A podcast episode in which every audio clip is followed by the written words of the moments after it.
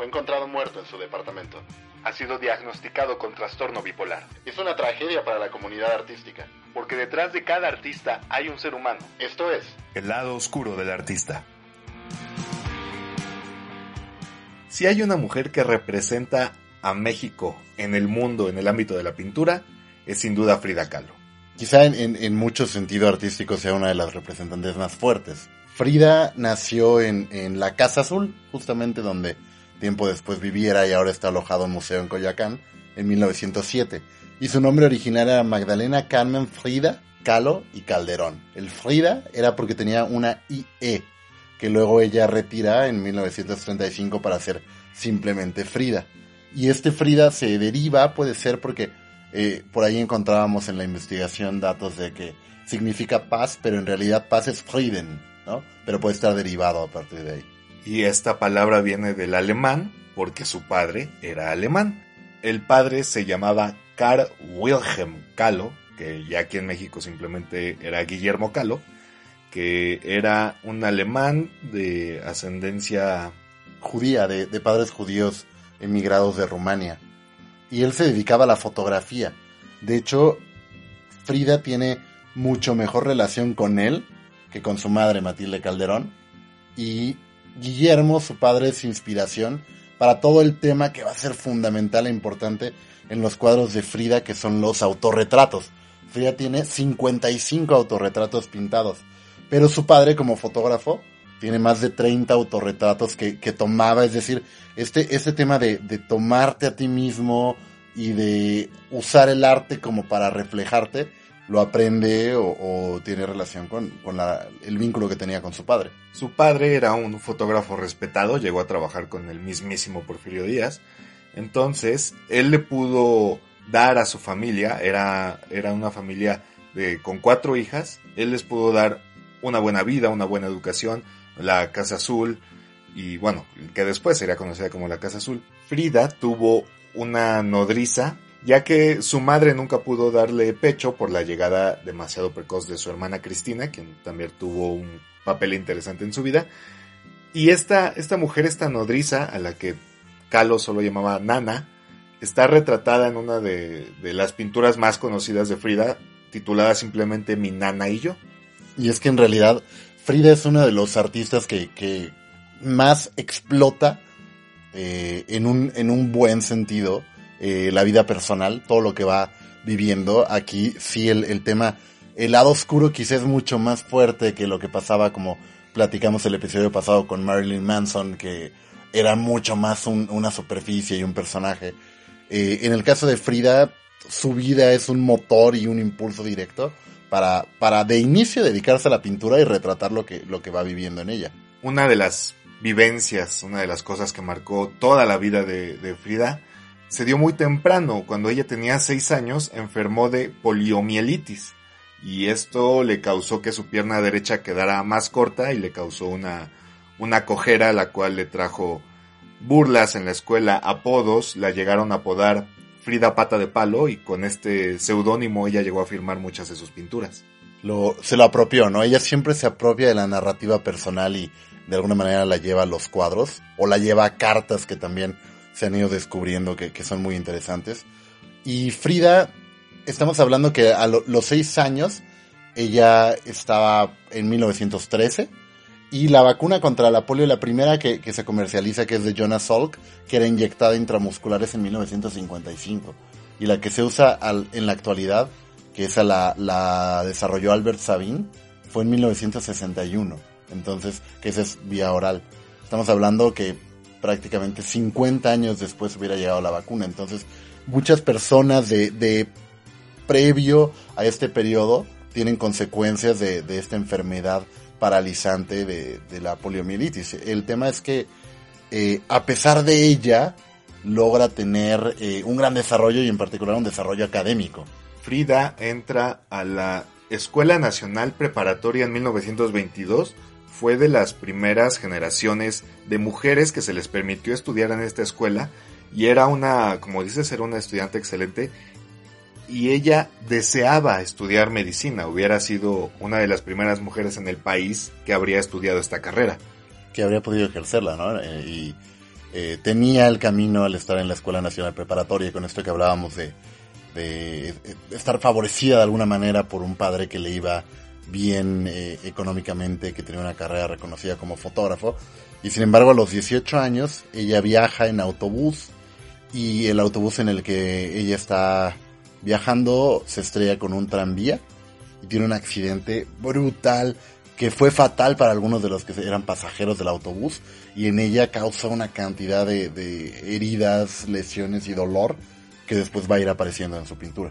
De las muchas cosas que le pasaron, terminó con la columna vertebral rota, la clavícula, las costillas, la pelvis, eh, la pierna, el pie derecho, todo fracturado, fracturas en todo el cuerpo, estuvo un mes en coma y, otra cosa muy, muy brutal, ¿no? Claro, una pieza de hierro hiere su abdomen y su útero, lo atraviesa y eso le va a impedir más adelante cuando conoce a Diego y entabla una relación con él, le va a, le va a impedir embarazarse y va a tener dos abortos que, también se marcan en su pintura. En particular, eh, hay una pintura donde se retrata en la época en la que estuvo en Detroit en 1932, que fue eh, donde, donde abortó en el Henry Ford Hospital. Entonces está en la cama con eh, unas arterias, digamos, que salen de su cuerpo donde retrata este, este periodo, que aparte el de Henry Ford ya era el segundo aborto, había tenido uno primero en México en 1930, tres meses después de estar embarazada. Para su recuperación requirió de 35 operaciones, y obviamente rehabilitación muy muy dolorosa, y fue en este, en este proceso de rehabilitación que ella comienza a pintar, de hecho en el techo del dosel le instalaron un espejo a, a petición propia, para poder ver su reflejo y ahí fue donde pintó su primer autorretrato. De hecho, Frida, como, como decimos, el accidente es a los 18, entonces todavía ni siquiera había logrado ingresar como una carrera profesional y le interesaba medicina, no arte.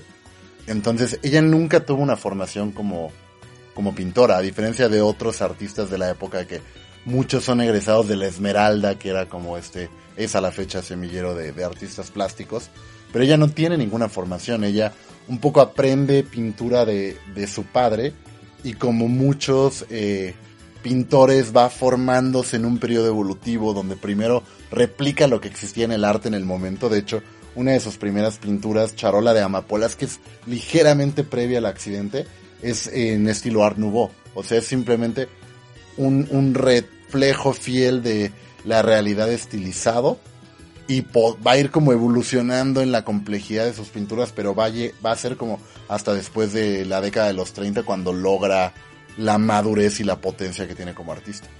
Cuando Frida todavía estudiaba en la escuela preparatoria, fue contratado cierto personaje para pintar un mural en esta escuela, y este personaje fue Diego Rivera.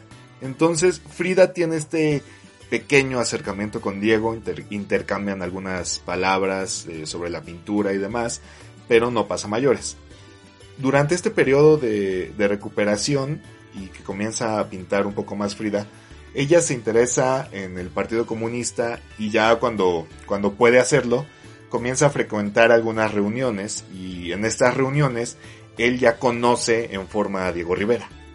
De hecho, cuando, cuando se conocen en la Escuela Nacional Preparatoria, Diego tenía 36 y ella 15, y ahí venía Diego de haber estado en París, de haberse casado por primera vez y en ese periodo Diego Rivera se casa por segunda vez, pero tiene un impacto total y completamente conocido en la vida de Frida, al punto que ella decía que había tenido dos accidentes en su vida. Uno había sido el del tranvía y el segundo había sido Diego Rivera. Frida comienza a acercarse a Diego, lo comienza a acompañar en sus, en sus trabajos y en algún momento ella le muestra sus pinturas y a Diego le parecen interesantes. También es como esta, esta parte de conexión entre ellos. ¿no? La, la, pintura es, un, es, es, algo que los atrae y Rivera anima a Frida que siga pintando, ya que, como dice, le parece muy interesante todo este mundo que ella comienza a crear. Los unía la pintura y los unía el comunismo. Y al menos en el tema de la pintura se respetaban mucho.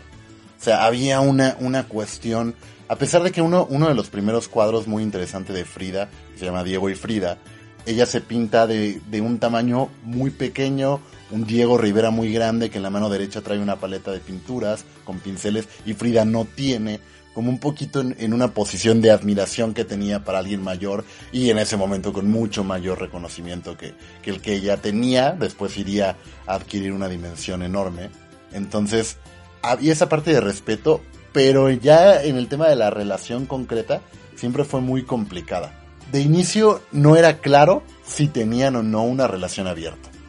Se supone que no, dados los problemas que salen a raíz de sus, y los pongo entre comillas, infidelidades. Si fuera una relación abierta no habría esos problemas. Eh, la pareja se casa el 21 de agosto de 1929. Este primer eh, periodo de su matrimonio eh, llega hasta 1939 cuando se divorcian. Se divorciaron, bueno, estuvieron divorciados un año y después se vuelven a casar y así se mantiene la pareja hasta, hasta la muerte de Frida. Pero durante todo este periodo hay muchísimas infidelidades, como dices. Y algunas mucho más dolorosas para uno y para otro, ¿no? Eh, Frida se asumió bisexual y a lo mejor no pareciera ser un, un dato muy trascendente, pero en el periodo en el que estamos, hacerlo y, y el, el, la repercusión social era poderosa. Sin embargo, jamás hubo un, un, tema de amenaza por parte de Diego en los encuentros que ella tuvo con personalidades del nivel de la Jacqueline Lamba, la esposa de, de André Breton, o sea, de, de, esa dimensión. Pero en la parte de hombre sí. Y en el caso de, de Diego, igualmente, hay un, una particular que es con la hermana menor de Frida, con Cristina Kahlo, que de hecho Frida la, había utilizado de modelo para pintarla en un autorretrato de 1928, y luego Diego toma la idea y también la utiliza como modelo y termina acostándose con ella. Y esta fue la infidelidad que más le dolió a, Frida, pues porque era su hermana, ¿no? Entonces, Frida, de, de este momento, su salud merma aún más, esta infidelidad le pega hasta la, hasta la salud, y es cuando ella comienza todavía a decaer aún más en, en, cuestiones de salud, físicamente se ve más acabada. Y bueno, dicen que Frida tomó venganza con León Trotsky cuando lo acogieron en la Casa Azul en, en Coyoacán, y esta fue la que más le dolió a Diego Rivera. La, la relación con, con Diego es reflejada en muchos cuadros, no solo en el de Diego y Frida. Por ejemplo, uno de, de los que a mí en particular más me gustan, que es las dos Fridas, que, que representa la Frida mestiza y la Frida europea. La Frida mestiza trae en la mano un, un, retrato minúsculo que apenas se alcanza a ver con detalle, que es de Diego Rivera. Y ese retrato está conectado a una arteria que llega al corazón de la Frida mestiza, que está conectado a su vez con el corazón de la Frida europea, que al final de ese corazón tiene unas tijeras que están cortando el, el vaso sanguíneo. Entonces hay, hay un tema ahí también donde el matrimonio con Diego le permitió ciertas cosas que el origen mestizo que tenía no le permitían a pesar de, del avance. Tenía, convivía con las dos culturas, con la parte europea y con la parte mexicana que siempre estaban en conflicto. Y ella, ella siempre tuvo esta dualidad que vuelve a vivir cuando se va con Diego a Nueva York y a Detroit. Y entonces vivía entre México y Estados Unidos que lo refleja en otra pintura, un autorretrato, que está justo en la frontera y donde siente esta división de, de identidades. Y dentro de esta división, Frida siempre vistió trajes típicos, eh, sus pinturas estaban llenas de, colores vivos, como es eh, costumbre en la pintura mexicana, motivos mexicanos, animales mexicanos. Entonces, con esta, esta relación que ella tiene con, con europeos, como dices, es un choque. Cuando ella vive en Estados Unidos, o sea, Frida, abiertamente comunista, y va al país más capitalista del mundo, es otro choque. Entonces, sí, ella vive esta dualidad que representa muchísimo en su trabajo y es parte de, de ese lado oscuro. Y de hecho, cuando tiene que estar en, en el periodo de, de, Estados Unidos, es, no es tan activo como le gustaría y un poco desempeña el rol del ama de casa norteamericana y eso siempre chocó con, con la vehemencia y con, con las ganas de, de, vivir en la medida que el dolor se lo permitía, ¿no? Una de las frases con las que asociamos directamente a Frida es viva la vida, ya hablaremos de, de esa frase y, y de dónde viene, pero el dolor muchas veces fue un obstáculo que le impedía de hacer muchas cosas y que se refleja en, en sus pinturas. Este accidente del que hablábamos se refleja en una pintura llamada El Camión, donde hay varios elementos que deconstruyen el episodio particular del accidente. Y hay otra pintura de las más famosas también, que es La columna rota, que es brutal, una pintura brutal, en la que literal podemos ver a una Frida con una columna como de, de yeso, de roca, que, la intenta sostener pero está rota, entonces un arnés, un corsé es lo que la mantiene unida y Frida está llena de clavos y está llorando pero con una, una expresión eh, solemne. Entonces Frida fue muy buena en este, en este aspecto de darle toda esa expresividad a su trabajo. Frida, de hecho, era identificada, estamos hablando, el periodo en el que estamos es un, un periodo eh, entre guerras, que el periodo entre guerras fue, fue la cuna de, de, las vanguardias del siglo XX, donde se desarrollan todos estos movimientos que tenían manifiestos por diferentes artistas y que reflejaban este periodo de, de brutalidad del, de la guerra, de desolación de la posguerra y luego de la gestación de la Segunda Guerra Mundial a partir de, de los regímenes totalitarios europeos. Entonces, eh, entre ellos estaba surgiendo el surrealismo, que el surrealismo tenía una relación directa con, con lo onírico, con los sueños, con la representación del inconsciente. André Breton, de, de quien hablamos hace ratito, era uno de, de, sus fundadores y líderes más importantes. Salvador Dalí perteneció y, fue parte clave de este movimiento y vino a México a hacer una, una eh, película, El perro andaluz, junto con el, el director español Luis Buñuel. Y Frida es reconocida ante el exterior como una pintora surrealista, pero no fue un término o una etiqueta con la que ella se sintió del todo cómoda nunca. Aunque en la actualidad, pues no hay como negar que la pintura de Frida Kahlo era surrealista, eh, ella decía que no, no aceptaba este, esta etiqueta, este término, porque ella decía pintar su vida tal cual es, su, su dolor como, como ella lo, lo, lo, percibía. Entonces para ella todos estos cuadros estaban representando su realidad. Y de hecho, eh, al final era un reflejo de, de movimientos y de, y de convivencia artística que se dio mucho en, los artistas de finales del 19, principios del 20, que los refleja Woody Allen en Medianoche en París, este tipo de tertulias, y que se van perdiendo conforme se va evolucionando o avanzando en el siglo XX, pero ella era un reflejo de un mundo con, con unas necesidades muy particulares también. André Breton, escritor francés, que también tenía intereses con el comunismo, bueno, él en, en 1935 rompe relaciones con el Partido Comunista, Viene a México con la intención de conocer a Trotsky y en este viaje conoce a la pareja Rivera Calo, se empieza a, a formar ahí una relación y Bretón ayuda a que en 1938 se realice una, una exhibición del trabajo de Frida Kahlo en Nueva York, la cual es una exhibición muy importante porque aparte de vender uh, varios cuadros, ayuda a que el trabajo de Kahlo sea reconocido ya a nivel internacional. Lo hace, lo hace como en, en unión con Julian Levy, que tenía una galería de arte y de quien, con quien se supone que Frida en algún momento también mantuvo un romance.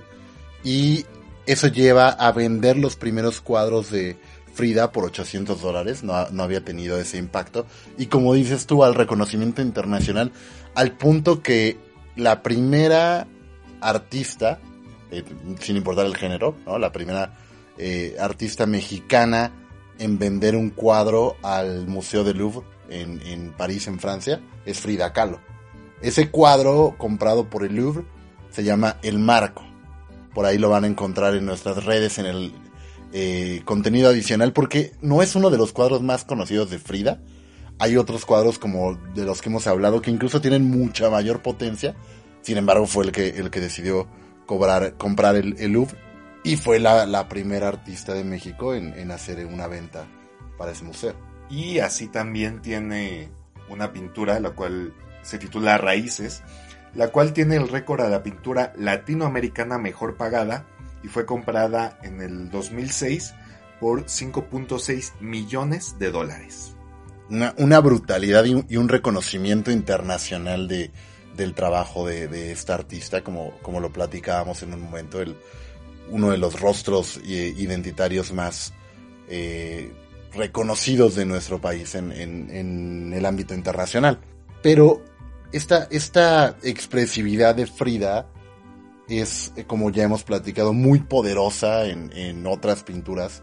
Me viene a la mente el venado herido, que el venado herido es, es una pintura eh, realmente expresiva, donde eh, está un venado herido con diferentes flechas con el rostro de Frida. Y ella pinta en la esquina inferior izquierda del cuadro la palabra karma. Otra pintura que es un, es, es, es un golpe a los sentidos y tiene un título muy largo es El abrazo de amor del universo, la tierra, yo, Diego y el señor Xolotl, la cual es una pintura que ni, ni, la misma Frida podría haber negado que pertenece al surrealismo, y es, y es una pintura cargada de, de, simbolismo, es una pintura rara, pero cuando la ves eh, comienzas a, ver algunos detalles como el, el que acompañó muchísimo a Frida, esta dualidad día-noche, eh, luna-sol, la tierra, el viento, y ella carga a, un bebé con cara de Diego Rivera. Es una pintura muy rara, es una pintura muy, muy interesante.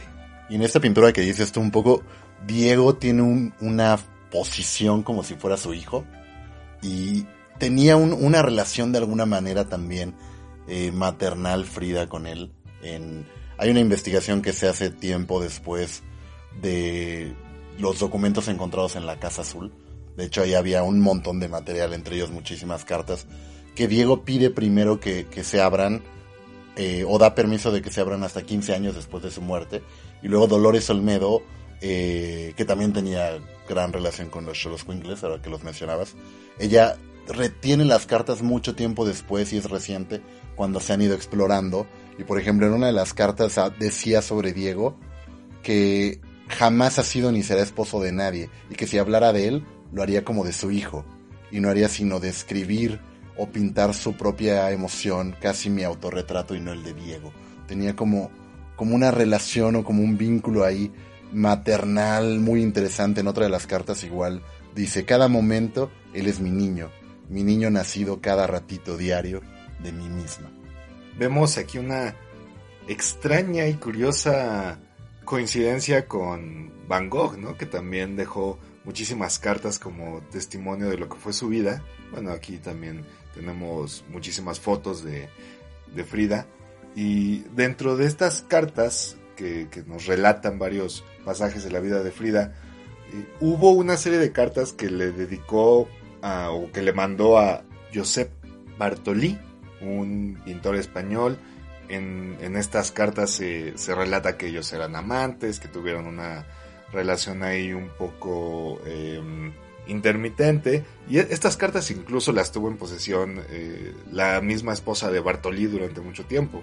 Y como ya hemos comentado, se divorcia primero de, Diego como consecuencia tardía quizá de, la infidelidad que, había tenido con, por un lado con Cristina y por el otro con, con Trotsky.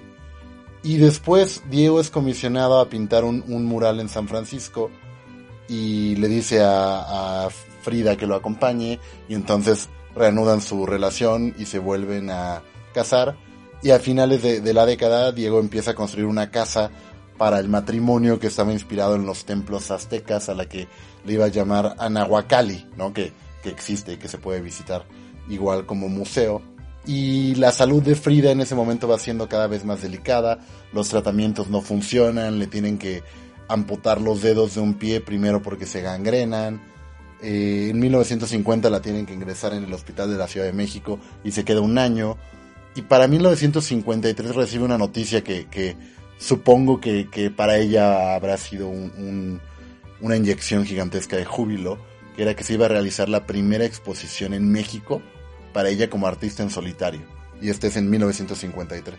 Eh, Frida estaba, como ya lo dices, muy emocionada era parte, ¿no? De, como de un, de un, sueño el poder presentar su obra en, el país que obviamente ella tanto amaba, con la gente que tanto amaba.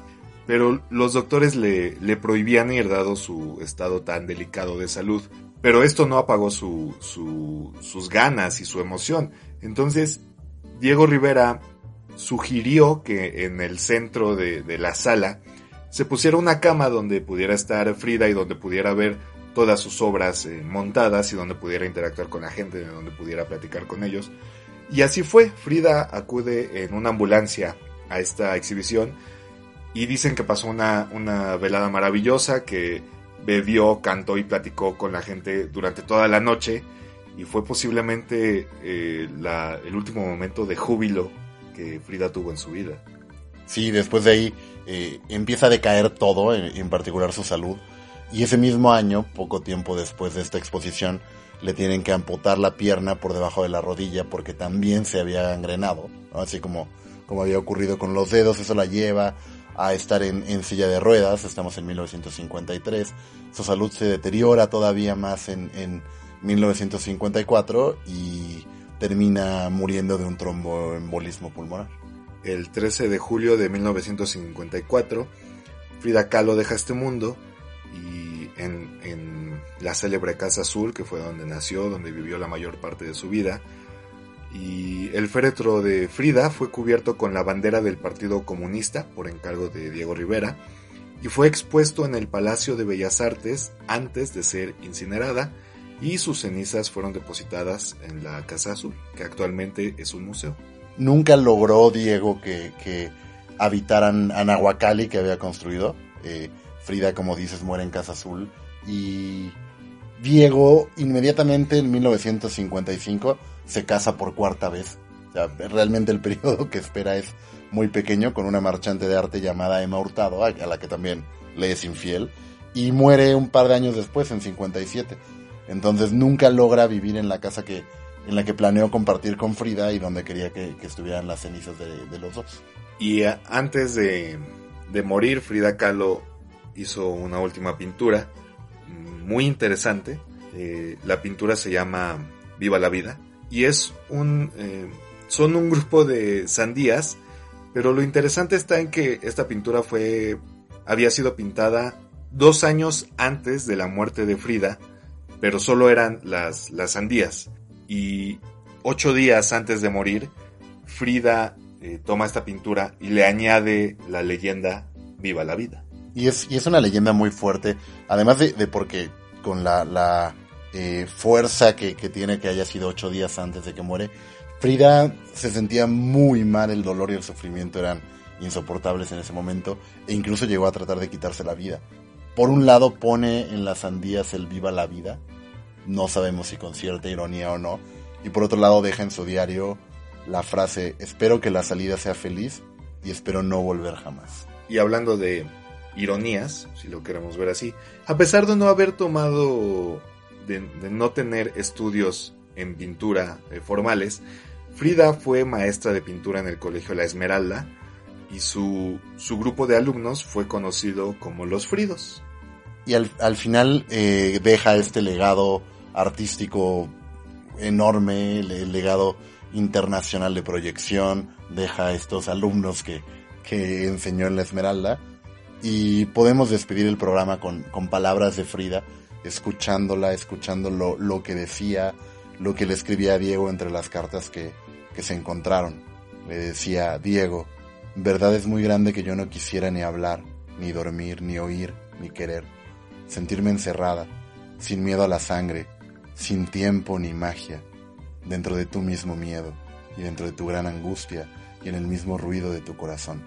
Toda esta locura, si te lo pidiera, yo sé que sería para tu silencio solo turbación. Te pido violencia en la sinrazón y tú me das gracia, tu luz y calor. Pintarte quisiera, pero no hay colores, por haberlos tantos en mi confusión, la forma concreta de mi gran amor.